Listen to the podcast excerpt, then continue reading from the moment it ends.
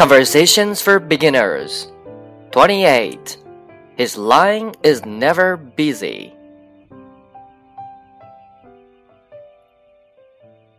My husband died. I'm sorry for you. Thank you. When did he die? A couple of months ago. You still miss him? Yes, but I talk to him almost every day. When you go to church? No, when I call him on his cell phone. What do you mean?